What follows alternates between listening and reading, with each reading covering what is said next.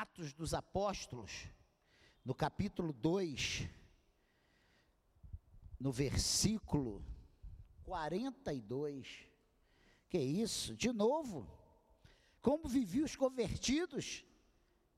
Está igual um pastor que eu conheço que passou dois anos pregando só sobre Gideão. Meu Deus, mas não.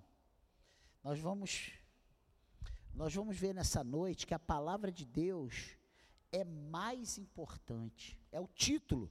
Samuel, título. A palavra de Deus é mais importante. Amém? Amém, Samuel? A palavra de Deus é mais importante. Olha o que, que diz aí, versículo 42 de Atos dos Apóstolos 2. E perseveravam na doutrina dos apóstolos e na comunhão, no partir do pão e nas orações. Amém? Que o Senhor abençoe a leitura da Sua palavra e que essa breve mensagem de hoje, que não vai passar das 10, nós possamos sair daqui abençoados. Amém? E esse versículo 42, ele começa com uma frase interessante: e perseveravam na doutrina dos apóstolos. Olha que coisa interessante. Como viviam os convertidos, é o subtítulo dado por João Ferreira de Almeida. E esse versículo 42, essa perícope, ela começa dizendo que a igreja, os novos convertidos, os primeiros cristãos, eles perseveravam na doutrina dos apóstolos. Deus chamou a minha atenção para essa frase. Ela significa que os que se converteram com a pregação de Pedro, os que deixaram de ser religiosos e se converteram ao Senhor Jesus, jogaram fora toda a sua bagagem e passaram a viver como estava sendo proposto pelos apóstolos. Olha que coisa interessante. Ninguém ficou dizendo, é, mas eu não é assim que eu entendo. Não é assim que eu conheço. Não foi assim que eu aprendi. Não foi assim que meus pais me ensinaram. Você lembra lá quando Deus dá as leis a Moisés, o que, que ele fala para Moisés? O que, que ele fala para Moisés? Não, o que ele manda Moisés falar para o povo? insta, sente com teu filho, ande com teu filho, e a todo momento, se estiver com teu filho, vai falando do Senhor, vai ensinando as leis, vai ensinando como ele tem que se comportar. E isso era uma isso era um ensinamento como verbal. Não tinha Bíblia, ele não ganhava um Novo Testamento quando nascia, uma Torá, não. Eles, os pais, iam passando os ensinamentos a respeito de Deus, contando as histórias, como Deus fez, como Deus chamou Abraão, Isaac, Jacó, tudo aquilo que eles aprenderam, tudo aquilo que Moisés deixou escrito para o povo, era passado para os filhos, boca a boca. E isso foi uma cultura, foi uma coisa tão séria, tão levado a sério por Israel, que até no tempo de Paulo, esses ensinamentos eram passados claro que aí te, os anos foram passando, as centenas de anos foram passando, as coisas, os profetas, os salmos já estavam escritos, e aí o que, que acontece? Eles já tinham um conhecimento maior, uma gama de informações maiores, mas ainda continuava nesse ensinamento rígido a respeito das coisas de Deus. Embora impregnado do farisaísmo, né, da, daquelas, daquelas, daquelas leis, né, daquela, daqueles ritos, daqueles rituais, né, daqueles sacrifícios. E ainda a coisa era muito severa. Mas essa, o que me chamou a atenção é que essas pessoas se converteram e ninguém começou a bater no peito, questionar dizendo que Paulo, para Paulo, que aquilo não precisava ser daquele jeito. Você já prestou atenção que hoje, muitas vezes, o pastor está pregando e você fica aí? Não, mas não é assim que, que eu aprendi, não. Peraí, não é bem. Entende? Paulo, claro, e hoje a gente tem essa autorização A própria palavra de Deus diz que a gente tem que conferir nas escrituras, que a gente, os berianos faziam isso, né? Eles olhavam, Paulo pregava, os apóstolos pregavam, eles iam lá para ver os de Bereia, para ver se estava realmente batendo com o que estava na palavra. O que eu estou dizendo é que às vezes a pessoa chega na igreja sem conhecimento e não quer obedecer às orientações dos discipuladores, dos pastores, daqueles que estão ensinando a palavra. Mas isso me chamou a atenção na igreja primitiva. Porque a Bíblia começa dizendo que e perseveravam na doutrina dos apóstolos. O que eles estavam recebendo de, de instrução, eles estavam colocando em prática. Essa igreja deu certo. Deu ou não deu? Foi uma igreja perseguida, foi uma igreja comida por leões, por açoites, por enforcamentos, decapitados, mas foi uma igreja que avançou, que alcançou os propósitos, porque essa igreja, quanto mais ela apanhava, mais ela crescia. Não preste atenção nisso. Deus está insistindo nessa base, porque ainda tem muita gente boa que não entendeu que só seremos abençoados se jogarmos fora as nossas frustrações, os, as nossas cobranças e prestarmos atenção naquilo que vem do Senhor para nós, a igreja de Cristo. Tem muita gente machucada dentro das igrejas, muitas pessoas sofridas, muitas pessoas decepcionadas, muitas pessoas que foram oprimidas, que foram exploradas. Existem, existem. E glória a Deus que nós passamos por uma série de opressão e continuamos aqui de pé. Mas teve gente que caiu, teve gente que largou, teve gente que se debandou pessoas que não se recuperaram, pessoas que estão aqui no nosso convívio hoje e não querem envolvimento com a obra de Deus, por causa de frustrações, perseguições, coisas que desanimaram. Porque às vezes, ainda hoje, existe um certo farisaísmo, entre aspas, dentro das igrejas. Porque a gente, no afã da obra de Deus avançar, e a gente tem entendimento que tem que ser feito de uma certa forma, a gente quer impor isso às pessoas que estão chegando. Eu estou pensando sobre essas coisas. O nosso modo de falar, o nosso modo de abordar. Porque quem tem que convencer e eu entendo que quem convenceu essas pessoas aqui não foi Pedro, não foi Paulo, não foi Tiago, não foi João, foi o Espírito Santo de Deus. Se a gente não entender isso, a gente, a gente fica frustrado. Porque quem precisa nos convencer não é o pastor Daniel, é o Espírito Santo de Deus. A nossa responsabilidade é ensinar. Mas quem vai imprimir isso no nosso coração é o Espírito Santo de Deus. Amém, igreja. Eu venho falar nessa noite que precisamos parar de dar ouvidos ao que as pessoas estão falando e prestarmos atenção e obedecermos ao que o Senhor está dizendo à igreja, o Espírito Santo está dizendo à igreja que é perseverar na doutrina dos apóstolos? O que eles estavam ensinando? Já parou para pensar sobre isso? O que, que eles ensinaram? Gente, eles não vieram com aquela teologia rebuscada.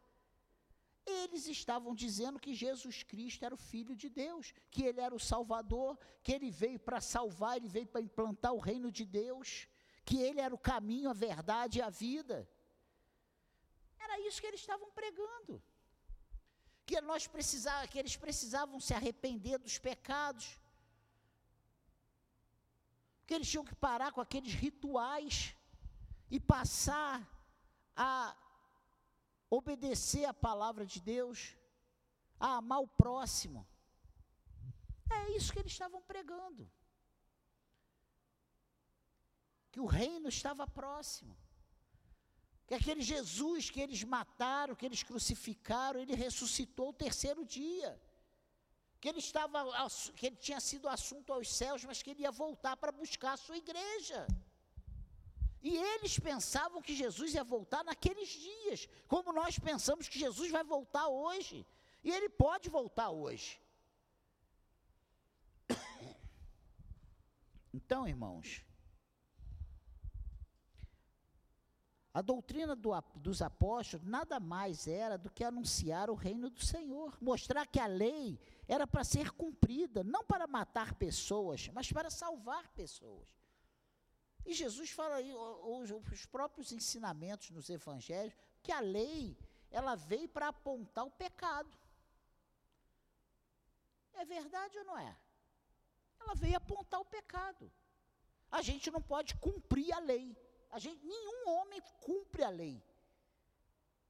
Não consegue, é muito, é muito, é muito não faça, não faça, a gente, se a gente se, se basear nisso, daqui a pouco a gente já pecou, a gente já errou. Só de pensar que não tem pecado, já está pecando. Então, o que eles estavam mostrando? Que eles estavam usando a lei que eles mesmos infligiam para perseguir matar as pessoas em nome de Deus. E nós hoje também precisamos nos policiar para nós não nos tornarmos esses perseguidores de pessoas. Eu estou sendo incomodado por Deus sobre esse assunto. Estamos tendo a oportunidade de sermos uma igreja diferente do que já vivemos. Mas parece que para alguns isso é impossível, pois não conseguem obedecer e viver como o Senhor quer que vivam, que vivam ou vivamos. É muito triste Deus mostrar coisas grandes para pessoas e de repente ver pessoas retrocederem por dar mais ouvidos ao povo, amigos e muitas vezes a voz do próprio coração, deixando de valorizar o que Deus está falando para a igreja. Vemos uma igreja vitoriosa porque não obedeceram às pessoas erradas e sim aos apóstolos. Eles não se deixaram levar pelo que as pessoas diziam pelo que os falsos profetas diziam. Eles se deixaram levar pelo que os apóstolos diziam. E aí, a gente vai chegar em várias vertentes. Por exemplo, quem nós temos ouvido?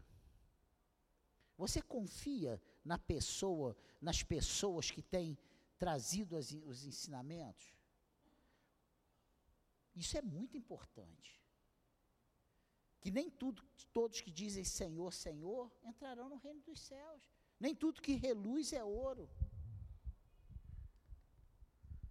Nós precisamos, com a ajuda do Senhor, ter discernimento de qual voz nós estamos ouvindo, qual é aquela voz, se aquela voz é a voz de Deus para nós.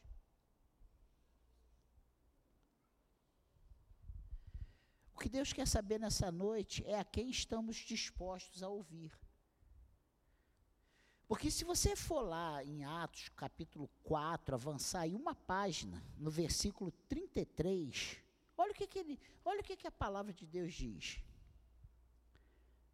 Com grande poder, os apóstolos davam testemunho da ressurreição do Senhor Jesus, e em todos eles havia abundante graça. Essas pessoas estavam seguindo as doutrinas dos apóstolos, mas os apóstolos estavam cheios da graça do Senhor, eles estavam pregando no poder do Espírito Santo, eles estavam levando o Evangelho de Cristo com seriedade, eles não queriam aparecer, eles não queriam holofote, eles não estavam falando coisas de adivinhação, coisas da sua cabeça, eles estavam pregando Jesus Cristo ressurreto com poder e com autoridade. E as pessoas obedeciam, e as pessoas seguiam, e as pessoas cresciam, e as pessoas viam Deus trabalhando, mudando as suas vidas. Você quer sua vida mudada? Ouça somente a voz de Deus. Não fique correndo atrás das fábulas. Se nós formos a Ele, com toda certeza seremos abençoados. Eu comecei a pensar em nós, né, em vocês, e logo o Senhor mostrou que tudo sempre foi assim. Olha o que, que diz o versículo, capítulo 5, do versículo de 1 a 11. Aquele texto célebre, Ananias e Safira, né? Você vê que essas coisas não são coisas de hoje. São coisas lá da época dos apóstolos. Sabe quantos anos tem? Em torno de dois mil anos, mais ou menos. Então não é coisa de século 21, indo para 22, de pós-modernidade, ultramodernidade, não. Isso é coisa antiga. São pessoas dentro da igreja, mas com coração transviado, um coração disposto a fazer só a sua vontade, porque o que aconteceu com Ananias e Safira foi justamente isso. Eles fecharam um acordo entre os dois, vamos dizer que vendemos pela metade. Sabe por quê? Quando você vê o versículo 36, o, os dois últimos versículos do capítulo 4, ele termina dizendo que Barnabé, ele vende uma propriedade, pega todo o dinheiro e entrega no pé dos apóstolos. Deposita aos pés dos apóstolos. E logo no capítulo 5 vem Ananias e Safira, que vende uma propriedade, combina de separar metade para uma emergência, Sabe aquele, aquela coisa de você, sabe? O futuro. Peraí, eu vou garantir meu futuro. Se a coisa der errado? Quem é que, vai faltar comida? Vai fal... A gente não confia em Deus. Então a gente, em vez de ser abundante na obra de Deus, a gente só fica pensando em guardar e juntar. A gente vai morrer e não vai levar nada. Vai ficar tudo aí. Claro, eu não estou aqui falando que você não pode ter uma reserva. Não é, a pregação, a palavra não é essa. É o, é o espírito é o coração, a gente deixa a usura, a gente deixa a, esse espírito de miséria entrar no nosso coração, a gente se torna uma pessoa, sabe, fugiu a palavra, aquele avarento, né? A gente se torna avarento, com medo do amanhã. O nosso amanhã está na mão do Senhor, gente. E aí Ananias e Safira faz isso. Em vez de chegar para o pastor lá, o apóstolo, falar, ó, aqui está só a metade. Porque tudo é nosso. Ele poderia falar, ó, aqui está só a metade, nós estamos dando a metade, a outra metade, nós somos cagões, né? medrosos, frouxos, a gente não confia, a gente duvida, então a gente não vai dar tudo, a gente só vai dar uma parte. Gente, eles quiseram enganar o Espírito Santo. E eles não foram mortos porque eles deram a metade, não. Eles foram mortos porque eles quiseram enganar o Espírito Santo, enganar Deus. De Deus não se zomba. A gente precisa entender. Ih, ah lá, não deu. Não é porque deu ou não deu. A questão aqui não é dar ou não dar. Por que, que Abel foi aceito e Caim foi rejeitado? Qual é o princípio disso? Os dois deram. É, é coração. É aquilo que maquinou lá dentro. Eu vou enganar, eu vou dizer que eu só recebi isso, que foi por isso. Foi esse foi o, âmago da, da situação. Então, irmãos, esse casal estava juntos, eles estavam juntos, faziam parte, estava vendo tudo. Só que não conseguiram se livrar do ranço da religiosidade que viviam, da cultura da época, e o final deles foi morte. Porque qual era o princípio dos fariseus? Era se mostrar, fazer. Mas o coração deles estava longe de Deus. Deus não quer esse final para nenhum de nós.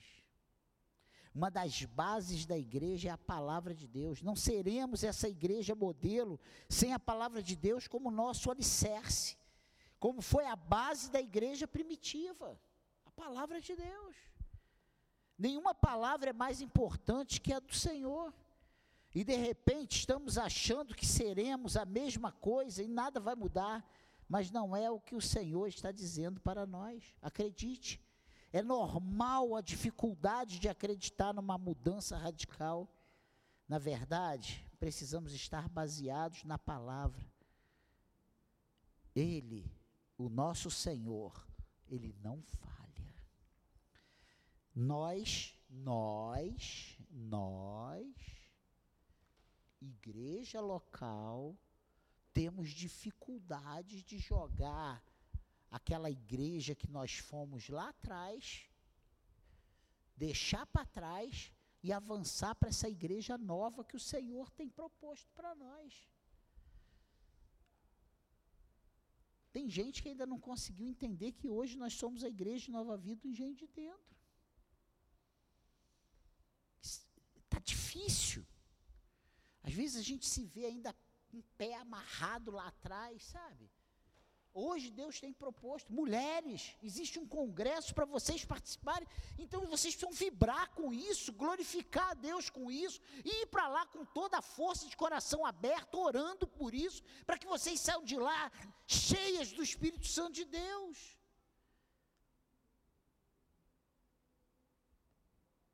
Eu estou indo para esse congresso mês que vem, estava falando aqui com o pastor Márcio. Eu não sei como eu vou. Eu não sei como vai ser, mas eu vou. Eu sei que eu vou. Nós vamos. Nós vamos. E eu estou com o coração aberto, eu vou sair de lá abençoado. Eu vou sair de lá mais integrado, mais membro desse grande, dessa grande família. Porque a gente não teve ainda uma grande convivência. E lá vai ser uma oportunidade a gente fazer amizades, a gente criar vínculos.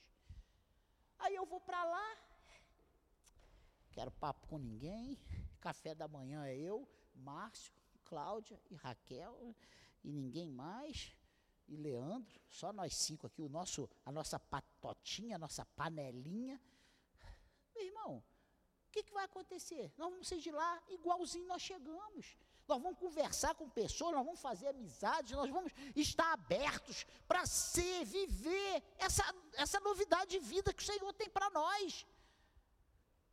Pode perguntar a todos os pastores da igreja o que nós orávamos e conversávamos mais de um ano antes da gente entrar para a nova vida. Nós vamos entrar de peito aberto, sem ressalvas, sem pé atrás, para a gente realmente estar envolvido nas atividades da igreja. Nós vamos entrar para fazer parte, para somar, e não para ser um freio de mão puxado, uma âncora, sabe, sendo arrastada no fundo do mar. O navio não anda. E qual é a, o papel da igreja nisso? Não seja âncora. Trabalhe para que a sua igreja avance. Esteja aberto. Convide pessoas. O que, que adianta essa obra toda aqui? Ó, todas as pessoas de fora que vieram aqui, pastor, pastor do Berg veio aqui, o Alain, ele ficou encantado. Meu Deus, ficou ótimo, que coisa maravilhosa. E o que, que adianta a gente, eh, todo mundo achar isso? E a gente não tem coragem de chamar uma pessoa para vir visitar a igreja. A gente não quer dividir isso com ninguém. Aqui na igreja primitiva, eles, sabe, eles estavam abertos. As pessoas, quando chegavam para fazer parte com eles, eles abraçavam, eles integravam as pessoas. E a palavra diz que o Espírito Santo ia acrescentando um a um os que iam sendo salvos. Esses que chegavam, eles não precisavam fazer força para romper barreiras, porque as panelinhas estavam fechadas. Não, não tinha panelinha, era um caldeirão, todo mundo era abraçado. Você entende isso? Eu não estou dizendo que nós estamos muito aquém disso, não, mas nós podemos melhorar. Evangelismo, a gente já falou tanto isso com João, né?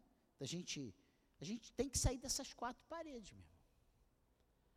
Essas quatro paredes é para agregar aqueles que a gente vai ter que pescar. A gente vai ter que pescar lá fora. Porque essa igreja encher só com filho, vai ter que todo mundo vai ter que gerar filho de novo aí. Essa é a realidade.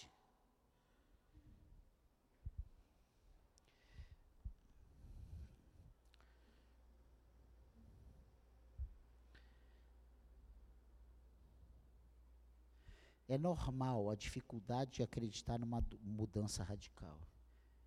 Na verdade, precisamos estar baseados na palavra, porque ela não falha. Está faltando a palavra de Deus na nossa vida, por isso duvidamos que alguma coisa irá mudar. Está faltando, pastor, mas eu não, não, eu leio, lê, mas tem colocado em prática o que você tem recebido? Porque olha só, quando Jesus disse, errais por não conhecer as escrituras, nem o poder de Deus. Jesus estava dizendo que as pessoas não sabiam o que estava escrito na palavra. Ele não estava falando isso não. Ele estava falando que as pessoas sabiam o que estava escrito, mas as pessoas não colocavam em prática o que estava escrito. Na hora de aplicar a sua vida, eles não aplicavam. Eles não, eles não recorriam à palavra. Eles queriam, eles queriam recorrer à força do seu braço, ao seu intelecto na capacidade individual de os, resolver os problemas. Eles não criam que se eles confiassem no Senhor, as coisas iam acontecer, que o Senhor estava pelejando por eles. E é isso que ele diz: errais por não conhecer a, a, a palavra de Deus, nem o seu poder.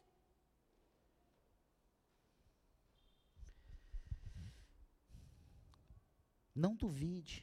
Depende só de você. Trabalhe para essa mudança. Busque a palavra de Deus como sua base. Deus não vai violentar você, Ele fala e espera a nossa reação.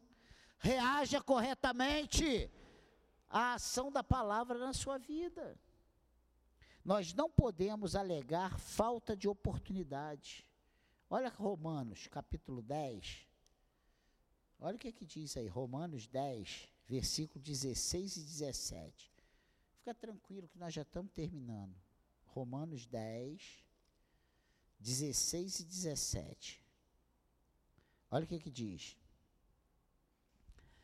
Mas nem todos obedeceram ao Evangelho, pois Isaías diz: Senhor, quem creu na nossa pregação? E assim a fé vem pelo ouvir e ouvir pela, pela palavra de Cristo. Então, não podemos ou não poderemos alegar falta de oportunidade. Pregue a palavra. Ah, mas será que vai? Será que não vai? Se vai ou não vai, isso não é problema nosso. A nossa obrigação é pregar. A nossa obrigação é falar. A fazer já é com Deus. Convencer as pessoas já é obra do Espírito Santo, não é obra nossa. Amém, igreja? Nós precisamos acreditar na eficácia da palavra. E eu quero que você vá lá em Hebreus. Tem Hebreus na sua Bíblia? Tem? Hebreus.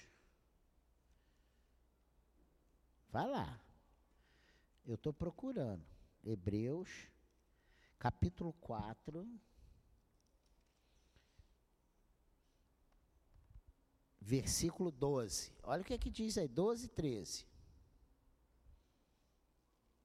Porque a palavra de Deus é viva e eficaz e mais cortante do, qual, do que qualquer espada de dois gumes, e penetra até o ponto de dividir alma e espírito, juntas e medulas, e é apta para julgar os pensamentos e propósitos do coração.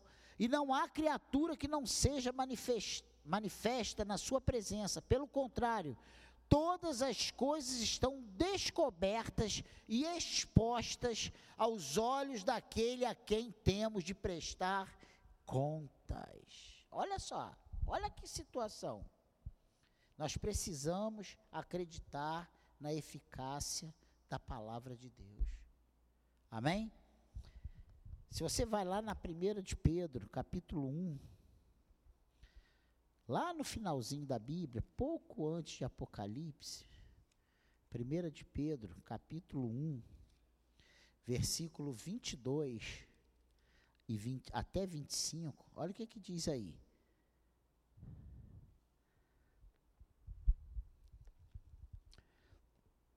1 de Pedro 22, 1, 22. Tendo purificado a alma pela obediência à verdade e com vista ao amor fraternal não fingido, amem intensamente uns aos outros de coração puro, porque vocês foram regenerados não de semente corruptível, mas de semente incorruptível, mediante a palavra de Deus, a qual vive e é permanente, porque toda a humildade é como a erva do campo, e toda a sua glória é como a flor da erva. A erva seca e a flor cai, mas a palavra do Senhor permanece para sempre.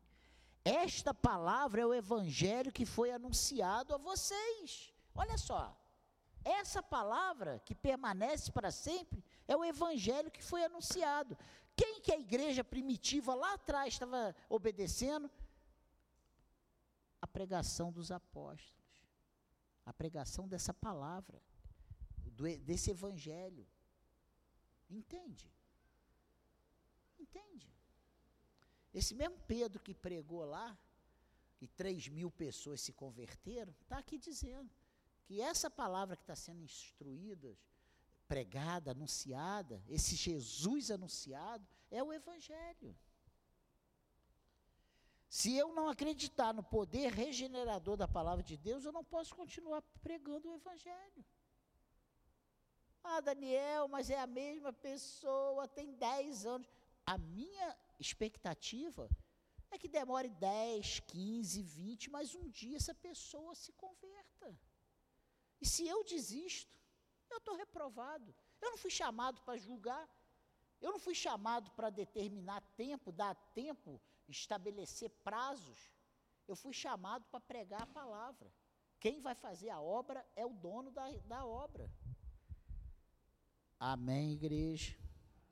É a palavra de Deus que regenera o homem. Por isso, a cada culto, eu creio que a obra está sendo feita na minha vida e na do meu irmão. Se eu não acreditar nisso, eu estou morto.